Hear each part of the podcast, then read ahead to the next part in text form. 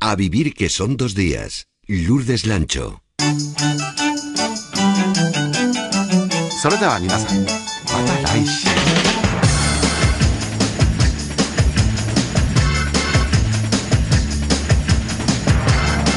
¿Qué pasa cuando se alcanzan los 232 grados Celsius? Más o menos, yo diría que lo mismo que ocurre cuando se alcanzan los 451 grados Fahrenheit. La respuesta, obviamente, aparte de que ahora mismo todos ustedes están pensándola, la tienen en Radio Asturias, en Oviedo, Ricard Ruiz y Alex Sinojo. Ricard, Alex, buenos días. Buenos días. Muy buenos días, ¿qué tal? ¿Qué pasa? ¿Qué pasa? Pues mira, que no puedes dormir bien, por un lado, y por otro, pues que arde el papel. Arde el papel. Claro, eso es lo que a la gente le hará pensar en Fahrenheit 451 y por lo tanto en una obra maestra de la ciencia ficción y por lo tanto en un festival que se llama Celsius 232 y que tiene que ver precisamente con literatura fantástica, con ciencia ficción, terror, géneros populares y que se está celebrando estos días en Avilés. Enseguida nos vamos a ocupar de, ese festival del Celsius 232, pero antes vamos con la apuesta de la semana.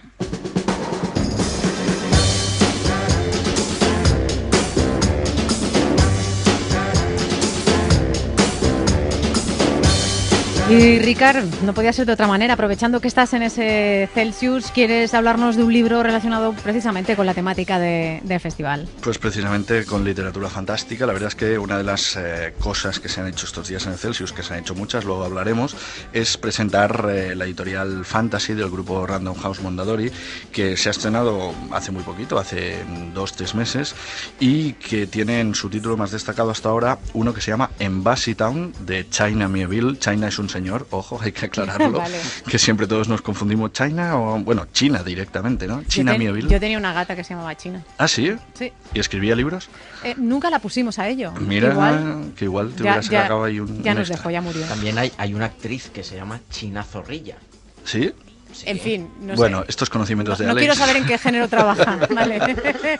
Vamos con, con Es Embassy una actriz eh, sudamericana muy respetada. Muy Bien. bien. Embassy Town. Ricard. Town, mis cinco razones para leer Embassy Town. En primer lugar, eh, la trama que a mucha gente le va a sorprender, porque eh, Town es la ciudad embajada, que es una capital diplomática en los confines del universo, en la cual eh, pues los humanos tratan de comunicarse igual que han hecho, estamos hablando de un tiempo futuro, con otras razas eh, extraterrestres. Lo que ocurre es que esta raza, la de los anfitriones, pues es una raza un poquito especial con la que es muy difícil comunicarse y toda la acción empieza a partir de un determinado momento en que llega uno de los embajadores eh, que, mm, por así decirlo, es diferente a los demás. ¿Quiénes son los embajadores de esta ciudad embajada? Los que permiten comunicarse con estos extraterrestres. Y ahí vamos al segundo tema. Eh, hay mucha gente que dirá, uy, ciencia ficción o fantasía, eh, no, no sé si me interesa mucho. Es que en realidad esta es una novela sobre el lenguaje. Estamos oyendo de fondo ahí esa... Esa eh, forma de comunicarse, ¿no? sí. De- en Eh, encuentros en la tercera fase. Justamente, o podríamos eh, hablar también de, de Solaris, con esa idea de un extraterrestre que en realidad es un planeta pensante. En el fondo estamos hablando de esos autores que no ponen a los extraterrestres como hombrecillos verdes, que es un absurdo seguramente, sino que piensan que realmente comunicarse con un extraterrestre será algo muy complicado. ¿no? Y eso quiere decir que esta novela, en Town acaba siendo una reflexión sobre qué es la palabra, qué es comunicarse, qué es entenderse de primera línea. O sea, prácticamente en ese sentido es una obra filosófica. ¿no? Eh, luego, no estamos hablando de alguien que empiece. Mm, Yo creo que la tercera razón es el propio China Mieville, un autor que lo ha ganado todo lo que se puede ganar, incluido Locus por Embassy Town, uno de los premios más prestigiosos del género, autor de nueve novelas, todas ellas de culto, y la verdad es que hasta ahora eh, había ido publicando diferentes eh, editoriales. Yo creo que es uno de esos autores que se merece ser conocido por todo el mundo, eh, ya digo, incluso si te gusta o no te gusta la, la ciencia ficción. Estamos hablando del lenguaje, yo destacaría también en este libro la traducción, Eso porque te iba no a nada decir. ¿no? Porque debe ser mm, un trabajo de chinos. Sí, bueno, de chinos. en este caso, Gemma Rovira ha hecho una traducción, la verdad, excelente, porque hay muchísimos matices. A ver, piensa una cosa, solo estos extraterrestres, en teoría tienen dos lenguas, tienen una lengua bífida, y son capaces de emitir dos sonidos a la vez, o sea, es como si dijeras dos palabras a la vez. Pero ¿qué es lo que ocurre con los humanos cuando intentan hacer esas dos palabras a la vez, aunque sean dos humanos, cada uno una palabra, que los extra- extraterrestres, los anfitriones, no les entienden? No les entienden porque solo entienden esos sonidos cuando provienen de una sola mente o de una sola alma. Ya dejo a la imaginación de los lectores para Oh. destripar el libro qué es lo que habrá que hacer para unir dos seres humanos en una sola mente o en una sola alma y que sean capaces de comunicarse con los extraterrestres. En ese sufrimiento y en ese proceso lento, arduo y difícil es en lo que está la base de, de este libro. Yo... A mí se me ocurrió un proceso nada de, de Nada ningún- agradable. No, no, de ningún sufrimiento, vamos. Ah, sí. Bueno, Hombre, ¿Te puedo preguntar? no. Vale. ¿Ves cómo no es fácil entenderse siempre? yo también he pensado en el mismo. De- debemos que tener la misma mirada sucia tú y yo. Sí, Y porque, y porque ya os estáis orientando los dos a meteros con alguien, ya os veo. Estáis en conexión. Ya tenemos ganas. Demasiado rato hablando bien de algo. Vamos, vamos ya con Alex y su particular apuesta para este verano.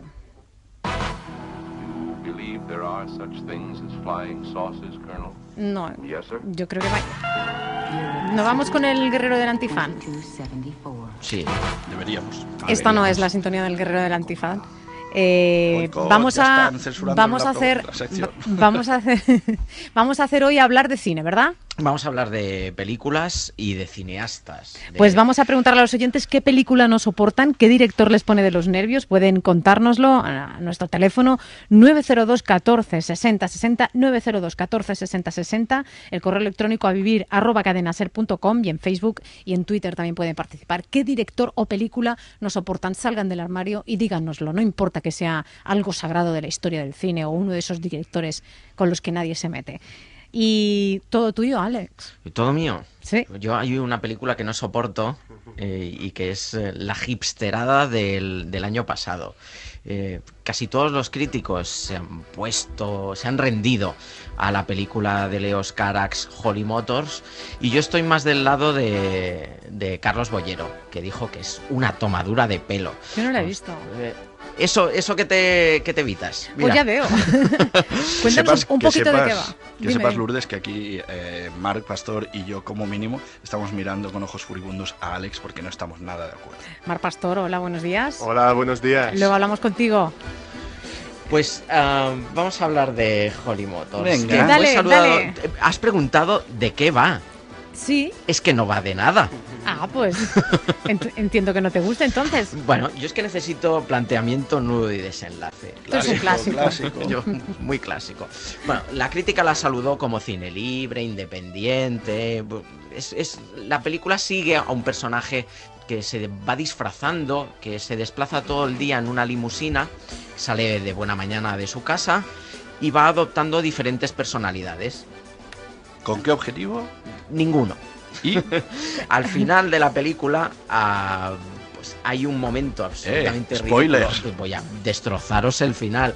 ah, en el que la limusina llega a, un- a una especie de parking y se pone a hablar con otras limusinas. Ay, el coche. Como Cars, ¿no? Sí, pero Eso Pixar está- lo hizo bien. Qué mono. Además, al principio de la película hay un personaje que entra en una especie de sala de cine en la que todos los espectadores están muertos o parecen estar muertos, ¿no? Entonces, parece que nos quiere decir, el espectador tal y como lo conocíamos está muerto, pero es necesario ir a su tumba a escupirle.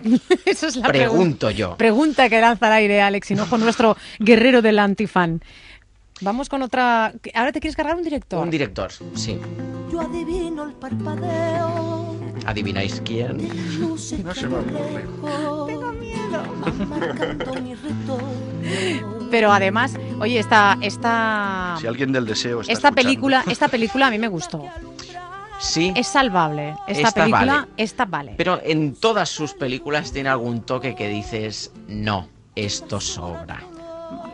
902 14 60 60, quien se quiera apuntar a rajar de directores o películas de la historia del cine que hayamos visto y que no nos hemos atrevido Que nunca a les decir parezcan un tostón. que nunca nos hemos atrevido del todo a decir que a nosotros no nos gustó. No hemos dicho que estamos hablando de Almodóvar. Yo creo que lo han pillado, ¿eh? Sí, Almodóvar. hemos sido sutiles, ¿no? Porque ¿Por qué no te gusta Almodóvar? lo que le falta a él es eh, la sutileza. No, no es necesario en algunas películas mostrar tanto o ser tan evidente. O sea, en, en- en Todo sobre mi madre, por ejemplo, no era necesario ver a Tony Cantó vestido de, de mujer. En realidad no era necesario ver a Tony Cantó en ninguna circunstancia. Bueno, pues yo creo que Además- igual si, fuera el congreso así, Sí. igual hay- Si lo pone por Twitter, igual lo peta. poco, le, poco le queda.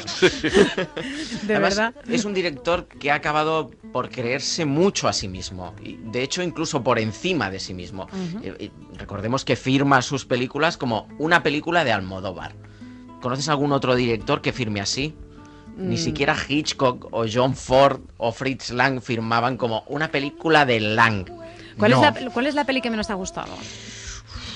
Los abrazos rotos y la mala educación creo que son las, las que menos soporto de él. ¿Y la última? Tampoco. Pero has preguntado las que más.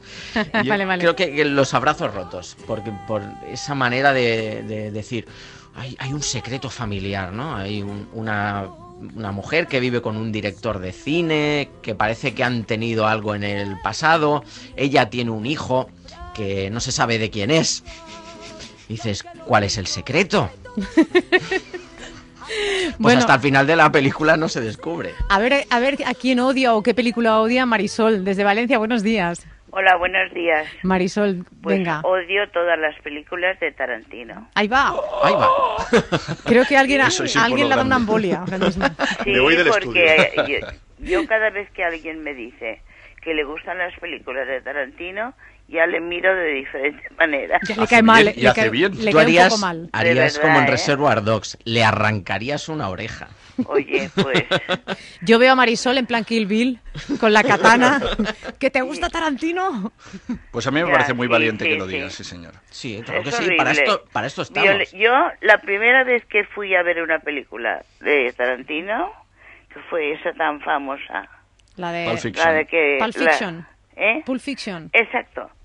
Hmm. Me salí, No pudo más. me salí del cine. Y eso que no, no salía tan Eso que matan, con un tiro matan a 10, todos allí se vuelcan echando sangre por todos los sitios. Yo digo, bueno, ¿y esto qué sentido tiene?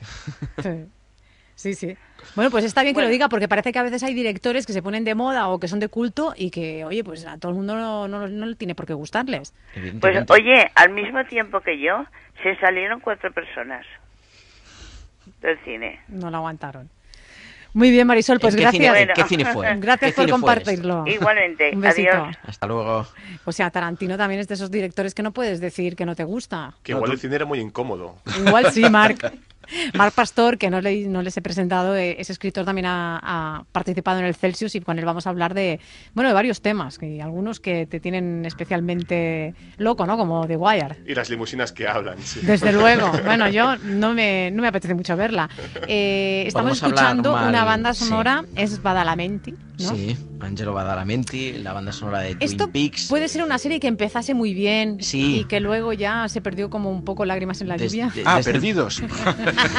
También. Twin desde, Peaks. Desde el momento en que salió un extraterrestre en Twin Peaks, la serie ya empezó a decaer. Pero el último capítulo, en el que hay un enano bailando ¿No te gustaba el dos enano horas, bailando? no. Pues que además ah, el señor Lynch tiene la tendencia a poner personajes bailando cuando no sabe cómo acabar algo. Ahí tenemos Mulholland Drive, que también era el primer capítulo de una serie. Los productores dijeron, ¿qué es esto? No lo vemos. Ah, no lo vemos, eh, así que puso un, un aborigen bailando al final de la película y dijo, ahí os quedáis. Y, y la presentó como película. Y todo el mundo, oh, qué, qué- qué gran película, pero ¿qué me estás contando? De hecho, en la, la siguiente película de David Lynch, Inland Empire, en una rueda de prensa, una de las protagonistas, Laura Dern, dijo, no sé lo que hemos rodado. Pues, ¿por qué tengo que yo que ir a verlo? Si tú no sabes lo que has hecho, yo no tengo que verlo. O sea, me debe varias horas, David Lynch. Espérate que Lourdes, que estamos en Oviedo y aún puede hacer algún amigo más. ¿sabes? Sí, yo creo que sí, pero vamos antes a Huelva. Francisco, buenos días. Hola, Francisco. Hola. Hola, ¿qué tal? A ver, guerrero del antifan, ¿qué no le gusta? Uy, no, Uy, no, no oímos nada bien a, cobertura. a- a Francisco. Hoy se iba a meter con uno que, que lo quiero muchísimo. Se ha Ah, cortado. ¿Con quién se iba a meter? No, no lo digo, no lo digo. Por si llama de nuevo. Que no, no Lo digo. Por si llama de tú, nuevo y... cortado tú, di la verdad. Que no, que no. Yo, por, por favor, ¿cómo voy a hacer eso? ¿Con ¿Quién más no soportas? Y, y ahora que decía Ya que Ricardo de Oviedo. Oviedo. Woody Allen. Pero Ah, bueno. no todo el Woody Ah, Allen, ¿eh? ah, vale, Woody vale. Allen mayor. El- el- bueno, no, mayor no. Estas películas que le hacen por encargo para estas europeas, ¿no? Que Sí. dice mm, postalita desde Roma, postalita desde Barcelona. ¿Sabéis el escándalo que ha habido en Sabadell con un vídeo de promoción de la ciudad? No. Ah, bueno, sí, el, Sí, el tipo este compra, que canta compra en. Sabadell. Sí. Pues yo creo que lo ha filmado Woody Allen.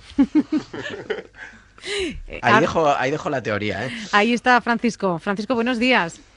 Hola, buenos días. Hola, llamas desde Huelva. ¿Quién no te gusta? A ver, yo quería comentar un caso de eh, nepotismo cinematográfico grande que pasó en España hace unos años y no se, no se ha hecho justicia. Es el caso de David Trueba, cuando dirigió la película, bueno, la versión eh, cinematográfica de Soldados de Salamina, la novela de Cercas, Sí. cambió el sexo de uno de los protagonistas para que lo hiciera Ariadna Gil. Y la película, yo creo que no solo por eso, sino en general cojeaba bastante. Y yo acababa de leer la novela, eh, fui al cine de manera rápida porque me, gustó mucho la novela y al ver la película me sentí bastante eh, defraudado, sobre todo porque el personaje de Ariadna Gil al cambiarle el sexo no tenía ningún sentido. Y en fin, creo que es una cosa que nos ha comentado bastante y que aprovecho este momento para, para decírselo a David Prueba. Muy bien. Volvemos Pues, al Almodóvar, que dicho- también es un director que le cambia el sexo a todos personajes. Mira, Oye, quiero decir, quiero decir también que David Prueba en su faceta de columnista en el país me gusta mucho como escribe y que y además en alguna cosa otra que le he leído es, eh, me parece que tiene mucho talento, pero creo que en esa película a alguien le tuvo que decir, David Prueba, eso no se hace. Está muy bien dar de comer a la familia, pero no a costa de, de, de torcer películas. pues aquí queda Francisco. Gracias por la llamada. A vosotros. Un vosotros, besito. hasta luego. Ahí queda. Con es lo que queremos a Es David. que es tan buena persona, es tan buena gente, David, que, que me sabía mal. Paqui nos dice por eh, en Twitter, dice, qué alegría, creía que era la única persona que no le gustaba Almodóvar. O sea que se están... Legión. Somos legión. Bueno, pues las pelis estas eh, que hace Woody Allen para pagar la hipoteca de su casa en Manhattan no, no nos no, gustan. no nos gustan. Dicen que la última está muy bien, ¿eh? Sí, pero venimos de donde venimos. Es que estar muy bien en comparación con Vicky Cristina Barcelona. Pues No oye, yo, os ¿eh? propongo una cosa. Vamos a hacer una, una pausa ahora y volvemos ya hablando del Celsius y con Mark, que de- le veo unas ganas de entrar a de huello. Estoy con el cuchillo. Venga. A vivir que son dos días, cadena ser.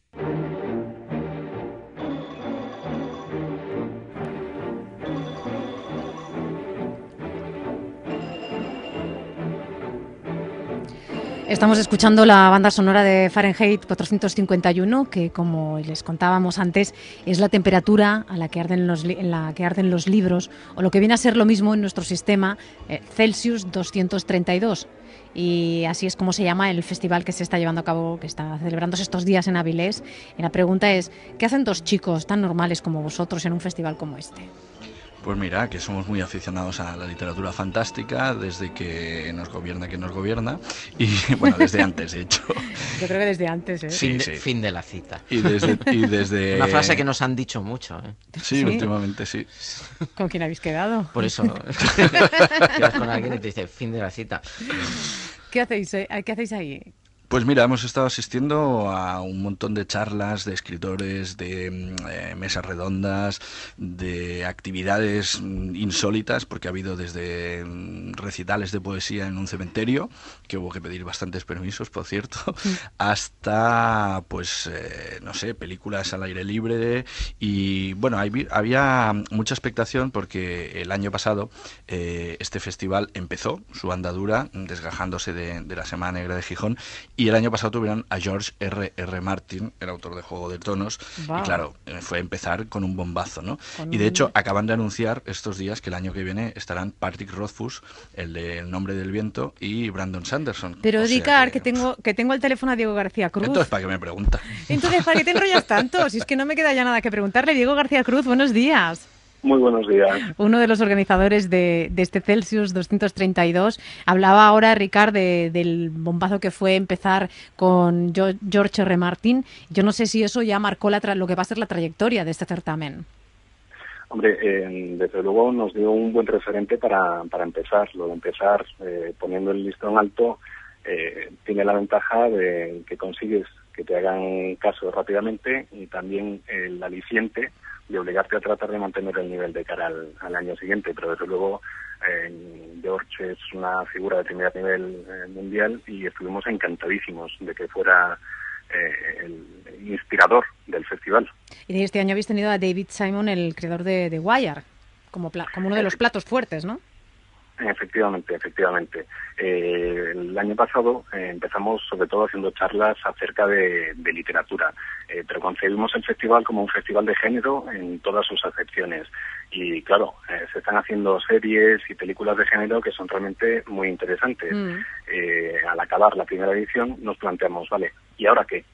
Eh, y decidimos tratar de meternos un poquillo en el mundo de, de las series de televisión, de la narración audiovisual y eh, está claro que David Simon es el padre de una de las series eh, más conocidas del mundo. Cuando se presentó la oportunidad de invitarle es que ni lo dudamos. Enseguida vamos a hablar de, de Wire, que por eso nos acompaña también Mark Pastor. Pero explícanos quién es Robert J. Sawyer, otro de, de los grandes protagonistas de esta edición. Robert J. Sawyer es eh, uno de los eh, poquísimos escritores que ha conseguido ganar absolutamente todos los grandes premios eh, de la literatura de, género. Eh, los grandes, los medianos, los pequeños, de todo tipo. Es un hombre que lleva una carrera muy extensa. Es el autor de la novela en la que se inspiraron para hacer la serie Flash Forward y es un verdadero encanto de persona, de escritor y uno de los grandes nombres de la ciencia ficción y de la literatura de género. Era, era obligado eh, traerle. Oye, eh, que haya este festival de, género fantástico, diríamos, multidisci- multidisciplinar, quiere decir que lo que podría ser una moda pasajera mm, por la literatura y por lo fantástico en España eh, es para quedarse. O sea, que estamos finalmente ya siendo un país que, que- que es aficionado realmente y ma- y mayoritariamente a este género. Yo creo que hemos sido siempre aficionados a este género. Eh, ¿Quién ha leído las obras de, de Verne, por ejemplo, eh, o de H.G. Wells, eh, que son dos de los ejemplos que se han convertido en referentes de la literatura eh, universal, pero que empezaron siendo autores de, género? Creo que lo que sí ha cambiado es que cada vez hay más visibilidad, cada vez nos gusta más hablar de, género, cada vez nos gusta más confesar que efectivamente todos leemos en algún momento u otro eh, una novela de las que se llama de género, que para nosotros es sinónimo de una novela con cargada de imaginación, capaz de provocar, eh, pues eso, eh, sensaciones increíbles en el, en el lector o en el espectador, de llevarte desde la tumba de Drácula hasta el otro extremo de la galaxia. ¿Mm? Oye, y dinos algún, algún nombre español presente en esta edición. Así a Hay un destacar. montón. Tenemos desde, yo que sé, Javier Negrete y Juan Aguilera, que son dos representantes eh, ya desde hace tiempo del buen género hecho en España, hasta autores que vienen pisando muy fuerte como Ismael Biurrum, Juan de Garduño, eh, Emilio Bueso, en fin. eh, luego me voy a arrepentir cuando cuelgue porque me daré Está- cuenta que me he dejado, a un montón algunos. de ellos. Sí. Bueno, que aquí queda dicho. Oye, cuéntanos qué, qué es Los hijos de Mary Shelley. Los hijos de Mary Shelley es una performance literaria. Es eh, la imaginación de Fernando Marías eh, desbocada y guiando a un montón de, de amigos y de grandes eh, creadores eh, para crear un, pues eso, una performance literaria, si no hay otra forma de, de definirlo. Es eh, partiendo de la, de la idea de la noche en Villa Diodati en que Mary Shelley se le ocurre Frankenstein, pues él crea este especie de Frankenstein de performance en el que va trayendo a distintos autores para que hagan un poco de todo. Hemos tenido desde una eh, cantante eh, eh, interpretando a una sirena negra hasta un concierto, eh, como decía muy bien Ricard, y recital de poesía anoche en el cementerio de la Carriona a medianoche en, en Avilés. Pues menudo planazo ha sido. O sea que ya casi que llamamos para la cita del año que viene, ¿no? Porque queda, queda poquito. No queda nada, menos, vamos, 360, que, digo, menos de 365 días. Ya estamos pensando en el año que viene y en ediciones eh, siguientes y todo el mundo está invitado. Queremos que el Celsius sea un punto de encuentro. Ese es el espíritu eh, del, del festival. Pues a ver si el verano que viene podemos ir todos para allá. Que me Ojalá, me suena ojalá, muy seréis muy bien. bienvenidos. Pues- muy bienvenidos. Gracias. Gracias, Diego. Un beso. Diego García Cruz, uno de los Gracias, uno de los organizadores de este Celsius eh, 232. Eh, hablaba antes, bueno, ya habla un montón, Mar, Mar Pastor. Mar, buenos días. Hola, ¿qué esta, tal? esta es la presentación oficial, ¿eh? Ahora sí, ¿no? Ricard, venga, dinos quién es, eh, el, el que iba con el machete en la boca. Pues mira, Mar Pastor es eh, uno de esos novelistas que se ha dejado Diego, pobrecito, Se le pero porque ya estaba aquí, perdona. pero porque estaba aquí. Precisamente un autor, bueno, un autor eh, variado que aparte de ser escritor es eh, mozo de escuadra de la Policía científica, con lo cual para hablar de The Wire nos va a ir muy bien. De hecho, ayer mismo, al acabar el acto de David Simon, él estuvo hablando eh, con David Simon y se presentó y al otro le interesó mucho su trabajo y estuvieron empezando a hablar. ¿no? Es un autor que, mm, que fue conocido, dio el salto con La mala mujer, que era aquella novela negra que nos presentaba Enriqueta Martí, la, la señora esta que asesinaba sí, es niños. verdad, sí. Y luego ha escrito pues, ciencia ficción, El año de la plaga, y empezó con Montecristo, y ahora está promocionando, que presentó estos días también en el festival, Bioko, que es una, una novela de aventuras con algún elemento fantástico.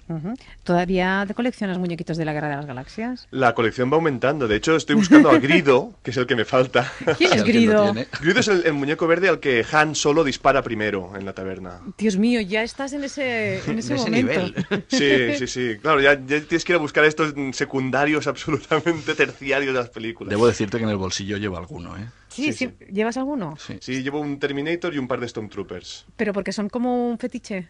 No, ¿Te dan porque buena voy haci- suerte? Voy haciendo fotografías. No, no creo. Ah, los pones- los sí, pones ahí. Sí, y Son aprovechando como que los enanitos de Amelie. Exacto, vas haciendo fotografías con los muñecajos. Exacto, y aprovechando que estoy en, en Avilés, pues eh, voy haciendo fotografías por los, por los sitios, por las librerías y... Oye, Marc, ah, enseguida vamos a, a comentar eh, ese fenómeno de, de Wire, porque bueno, me interesa muchísimo tu punto de vista, no solo como aficionado a esta serie, sino que también tú trabajas como mozo de escuadra, trabajas Sí. en, al otro lado de la trinchera.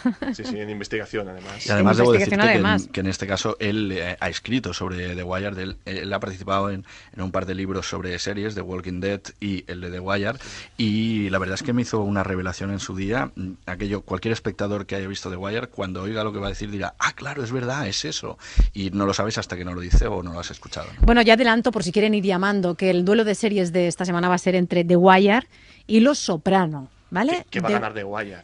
Sí, gracias. Espero. Eh, The Wire y Los Soprano, eh, el duelo de series en A Vivir, dentro de un ratito, 902 14 60 60. Argumentos a favor o en contra de una u otra serie, The Wire o Los Soprano.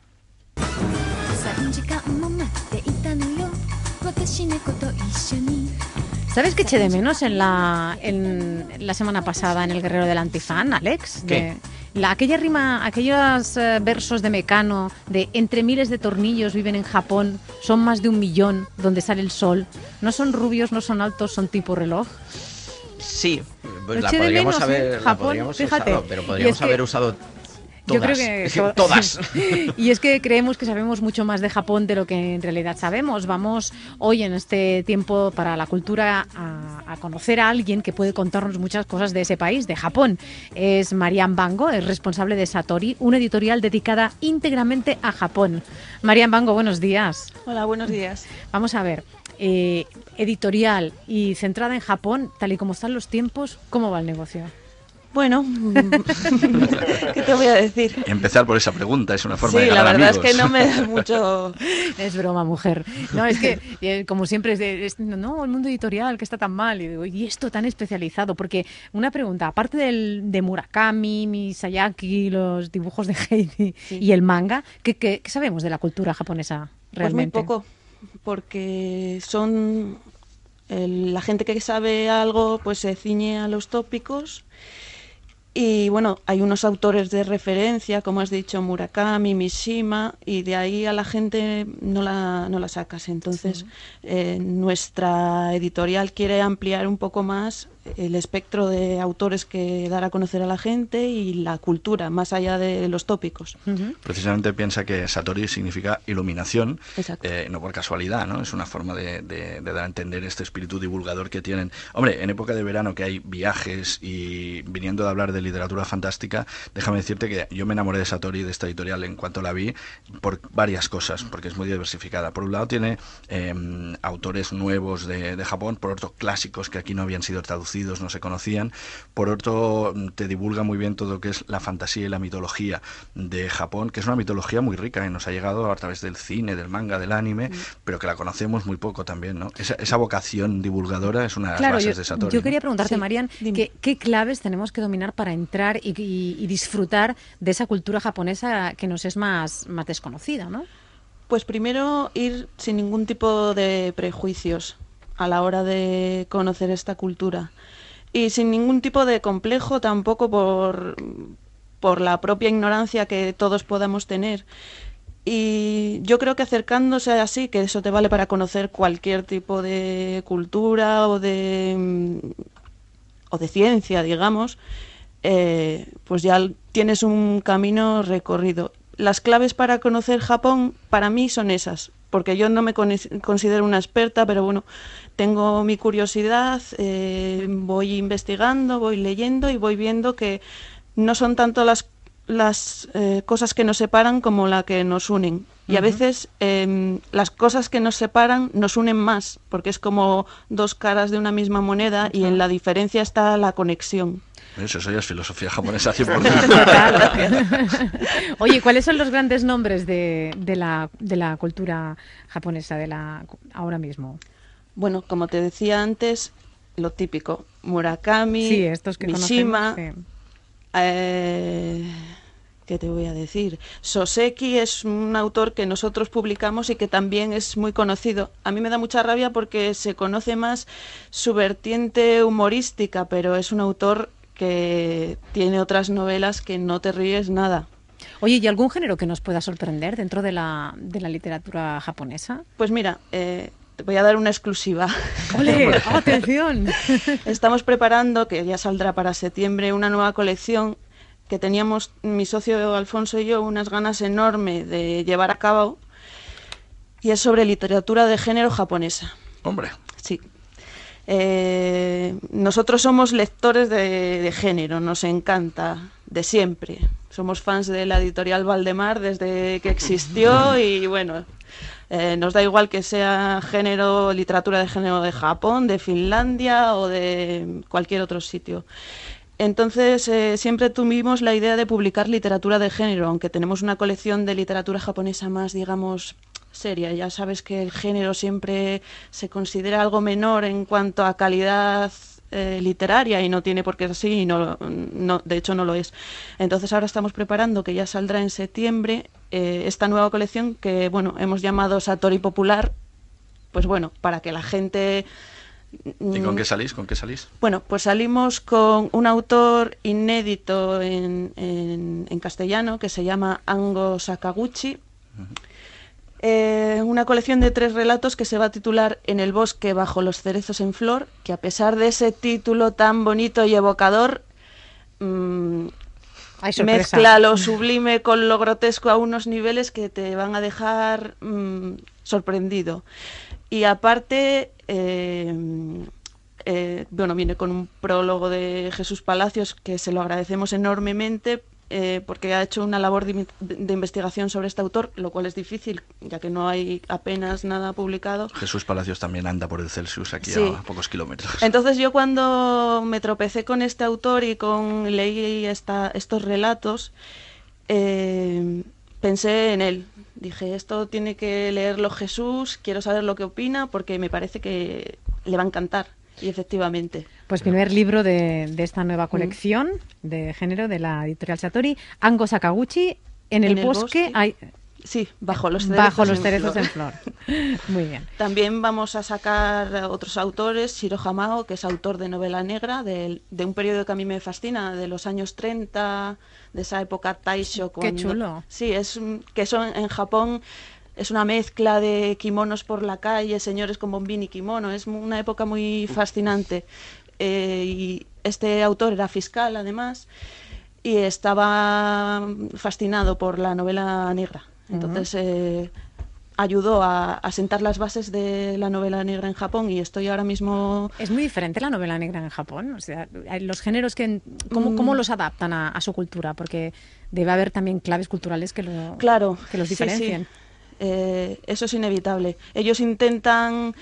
Bueno, el- el- sucede en Japón que cuando se abrieron a, a Occidente a finales del siglo XIX, principios del XX, eh, fueron como una esponja a la hora de absorber eh, todo, toda la tradición occidental y rechazando incluso su, su propia tradición. Fíjate que las autoridades se llegaron a plantear en un momento dado dejar de enseñar japonés en las eh, escuelas y enseñar a los niños inglés directamente, olvidándose de una tradición de 2.000 años, 3.000, de, de palabra escrita. Déjame decirte, Lourdes, que eh, aunque ahora en esta sección hoy estamos hablando de género, nos gusta, aquí con Mar Pastor, Alex, de hecho todos estamos eh, a favor, yo le diría a la gente, ahora que existe Internet y que el catálogo de Satori está muy bien puesto, que le echaran un vistazo porque hay muchísimas líneas que va a ser imposible tocar hoy. Yo, por ejemplo, uno de los libros que me hicieron acercarme a, a la editorial es uno actual sobre Fukushima, después de la, de la desgracia que hubo, exper- eh, escrito, es un diario personal escrito por un japonés que resulta que es experto en Unamuno y que, ¿Qué y que, sí, y que sufrió en sus carnes a pocos metros la zona donde pasó todo y escribió un diario, es un diario duro, aterrador, pero también fascinante, con esta curiosidad de que el tipo es experto en cultura española y en Unamuno, ¿no? Y yo que quería preguntar también, el, el- el género en Japón, eh, sobre todo el fantástico, está muy orientado hacia el mundo de los fantasmas, ¿no? Sí, sí, los fantasmas que ellos llaman yurei y los, las criaturas sobrenaturales que los japoneses conocen como yokai. Eh, lo de los fantasmas me imagino que lo digas por esta mm, saga de películas de los últimos años, ¿no? De, de Ring. Sí, y todo estas, estas películas de, terror que, Mm. que nos han llegado en, Sí, en la versión viene- japonesa y luego el remake. eh, Ya viene de, de Mizoguchi, por ejemplo, a los Sí, cuentos no. de la luna pálida. Sí, de ya. una tradición, buf, mucho, mucho más anterior. Sí, sí. Nosotros mm, seguimos trabajando porque es que nos encanta el mundo sobrenatural en nuevos libros de yokai y, y, bueno, de personajes sobrenaturales y fantasmales porque siempre hay mucho que investigar. Igual que en Japón tienen una miríada de dioses en cada piedra puede habitar un dios que ellos llaman kami, pues también hay una cantidad increíble de, de seres sobrenaturales, de yokai, mm, que surgen también con los tiempos, como por ejemplo Hanako la del baño, que es un yokai que empezó a ser avistado en los 70 en los baños de los colegios y como llorando ahí escondida en una esquina y ahora ya pues se registran avistamientos de de Hanako la del baño en los coles y en los institutos de Japón con frecuencia. Y J.K. Rowling le pegó una Los- copiada del 15 a Sí, esto para un sale- personaje de sí, esos. sale la llorona de, de Harry Potter. Sí, viene de ahí. eh, Marian, quédate que vamos a hacer un duelo de series. Muy bien. Yes, sir. Se queda Mario Ba- Marian Bango, responsable de la editorial Satori, y ahora los, los dos Yurei, habituales colaboradores de este programa, nos van a defender una serie y otra enfrentadas. Ya está, las redes sociales están ardiendo con, con apuestas por The Wire, Los Soprano, y les recuerdo que esperamos sus llamadas 902 14 60 60, 902 14 60, duelo a muerte de series entre The Wire y Los Soprano. ¿Quién empieza? Pues empiezo yo mismo con Los Soprano, una serie de la HBO que fue creada por David Chase, que fue guionista de Doctor en Alaska y que, nos creó este personaje.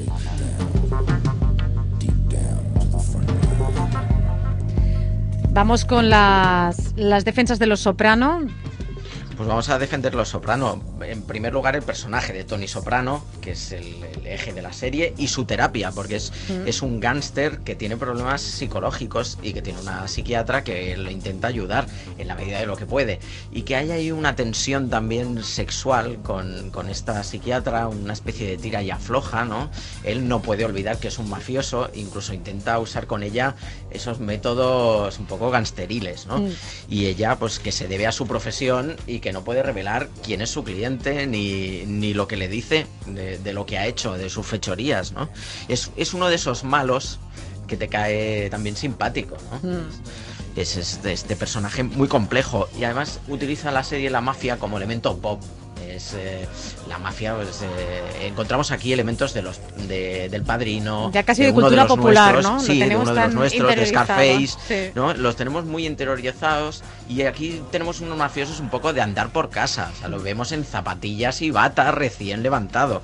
Y además tenemos a todos los secundarios, ¿no? Todos esos personajes muy bien definidos, con personalidad propia y, y tenemos entre ellos a la mujer de Tony Soprano, una mujer que sabe que su marido es un criminal, pero ella es una devota cristiana y que va a la iglesia Y ahí sigue, al pie del con cañón. grandes valores mor- morales, ¿no? O la doctora Melfi, que es la, la Oye, o la madre. La madre castradora, ¿no? Esa Oh. madre que parece la madre de psicosis mm, recién... eh, Reencarnada. recién reencarnada, ¿no? Juan de Zaragoza igual nos incluye algún otro ah, argumento de defensa de los Soprano. Buenos días. Hola, buenos días, Lourdes. ¿Qué tal? ¿Qué tal, Juan? Oye, ¿qué te gusta a ti de los Soprano? ¿Qué argumento dirías? Eh, bueno, yo mm, la verdad que tengo que decir que es bastante difícil, porque son dos muy buenas series, pero de votaría por Los Sopranos, eh, más que nada por el carisma de, Tony, de Tony Soprano, y sin entrar en muchos detalles para, para no revelar a- a- en detalles a la gente que no la haya visto, yo creo que la secuencia final con la que acaba la serie es una obra maestra, o sea, es, es- te, te aporta cosas y te, te da que pensar. Muy Desde bien. aquí un homenaje a. Gandolfini, ya que lo mencionas. Sí, que, murió que recientemente. Juan, desde Zaragoza, gracias por llamarnos Muchas gracias a vosotros. y por no hacer el spoiler del final de, de la serie. Pablo, desde Granada, buenos días. Hola, buenos días. Hola, y tú quieres defender The Wire. ¿Por qué te gusta The Wire? Pues eh, principalmente porque me parece que lo, eh, cada temporada es como si fuera un gran capítulo. Por ejemplo, yo he visto las dos y realmente cuando después de terminar Los Sopranos pensaba que nunca vería nada tan bueno como, como esa serie. Pero con, lo, con The Wire eh, me hice replantearme el gusto y yo creo que, que me gusta más The Wire. Y también pasa una cosa importante y es que en The Wire aparece un personaje que desde que entró en mi casa todo cambió, que es Idris Elba. El personaje de Stringer Bell, mi mujer desde que desde que vimos esa serie pues no me mira nunca de, de la misma manera. Pablo, gracias. Un beso. Vale, gracias, buenos días. Buenos días. Venga, le toca el turno a The Wire, Ricard. Pues hay muchísimos motivos, eh, entre ellos la música, ya que lo estamos escuchando, esas cinco bandas sonoras hechas a partir del tema principal de Tom Waits, Wine Down in the Hall, pero voy a hacer eh, un ejercicio de confianza en, en Mark, y es que la primera razón, la de él, y es esa razón que yo anunciaba, que tiene que ver con su profesión y su trabajo. Sí, Ah, de hecho yo tengo dos, dos razones. Una es parafra- parafraseando a los Vengadores, es vosotros tenéis una familia ma- mafiosa, nosotros tenemos un Omar Little. Omar Little es uno de los grandes. Y la segunda razón básicamente es que The Wire te muestra lo que todas las otras series de policías no te muestran, las, las elipsis. Cuando en una serie de policías se ve que han identificado al asesino o lo que sea, ¿no? Que sale- siempre sale Sí. la huella dactilar y de golpe te sale la fotografía, la fotografía más reciente del criminal, bien enfocada, bien iluminada, y en la siguiente escena ya están pegando una patada en la puerta y deteniéndolo en el suelo. The Wire se centra en el momento este en que tienen que encontrar la fotografía, que normalmente está eh, bastante borrosa, la tienen que hacer de lejos, eh, les cuesta, incluso eh, les- pierden las cámaras, ah, se centra desde este momento hasta que tienen que entrar en la casa, lo que significa tener que pedir órdenes judiciales, lidiar con los mandos, porque los mandos policiales dependen de los políticos y los políticos deciden que una operación no es conveniente en un caso porque significa que eh, crecerá la sensación de inseguridad, por ejemplo. Todo esto es realidad pura. Y aquí lo siento, pero The Wire le pasa la mano por la cara a los sopranos. Es Tiene mérito, realidad. tiene mérito que lo digas porque yo me imagino que los policías, mm, sobre todo los de investigación, nos hace demasiado gracia cómo, cómo presentan vuestro trabajo en algunas series, ¿no? De, No, no es que nos haga, no nos haga gracia, simplemente no nos sentimos identificados, pero supongo que pasa lo mismo con los periodistas en las series de periodistas o los médicos con House, aunque yo he conocido médicos que son como House, pero sin la parte buena del diagnóstico. De hecho, eh, eh, por completar esas razones, David Salmo tiene una frase que es que se joda el lector medio o que se joda el espectador medio. Y es un poco así, es verdad, es exigente, al principio cuesta un poquito, pero luego te da lo que no te da nadie. Y hay que decir una cosa más, no es una serie de policías y ladrones, eh, no es una serie solo sobre el crimen, sus reflexiones sobre la educación, el periodismo, las eh, drogas, por ejemplo, son de un nivel que yo no las he visto en, en ningún sitio. y los, y los buenos y malos están muy... mm, que la frontera está muy diluida, ¿no? Sí, no, no. mm, Por ejemplo, estás viendo eh, que los que beben y los que se intoxican etílicamente y los que son los policías, y estás viendo que hay un, un yonki total, como es Bubbles, que son los personajes más entrañables, o sea que la frontera se rompe constantemente. David Salmon investigaba siempre, eh, y tiene dos libros, uno es Homicidio, que es a partir de, de la investigación eh, de, grupo de del grupo de homicidios, es decir, los policías, y después tiene La Esquina, que es lo contrario, que es una familia de trapicheando en una esquina. O sea, que tiene siempre las dos visiones y eso hace que sea mucho más equilibrado. Marc, te tienes que venir otro día porque mm, me has sabido a poco. Pues encantado. Está salido en Barcelona, que- lo invitaremos. Pues le invitamos otro día que se venga, porque yo me he quedado con muchas ganas de. Me traigo el cuchillo, que está limpio. lo Sí, limpio. aquí, aquí tranquilamente te puedes tra- traer el cuchillo, igual te va a hacer falta, o sea que no va a sobrar igual que no, no te va a sobrar. Eh, hay mucha participación y, y creo que hay gente que apuesta por Los Soprano, clarísimamente dicen que The Wire es un coñazo, otros dicen que es que cuesta entrar, pero que una vez entras pues eh, es mucho mejor. En fin, que hoy le habéis dado, ¿eh? Hoy, hoy hay empate hasta aquí, porque Marian es de Los Soprano Sí. Total. y Mark es de, de Wire, o sea que igual lo podemos dejar en Oye, y empate siguen, porque son dos siguen grandes. participando, ¿eh? Dicen que, que no, no pueden con Aki Kaurismäki, otro que Lars von Trier. Bien, bien. Van, van a- añadiéndose al guerrero del antifan. Oye, chicos, lo tenemos que dejar. Alex eh, Hinojo, Ricard Gar- eh, Ruiz Garzón, la semana que viene estás en Chile. O sea Sí, que no me te vamos a ser, tendréis. te- nos eres infiel y te vamos a ser infiel. O sea que Solo una semanita. Solo una semana. Mar Pastor, muchísimas gracias. A Marian, vosotros. gracias también por acercarte. Y a todos ustedes les esperamos mañana con más a vivir. No se lo Fin, pierdan. fin de la cita. Fin de la cita. Todos los profesionales que hacen posible este programa fueron número uno en su promoción. Bueno, casi todos. Bueno, no, ninguno. Pero son buena gente y son Alberto de la Cruz, Antonio Nuño, Blanca Prieto, Carlos Barrajón, Coque Peinado, Cristina García, Daniel Recuero, Juan Carlos González, Natalia Martínez, María Gómez y Rebeca Gómez.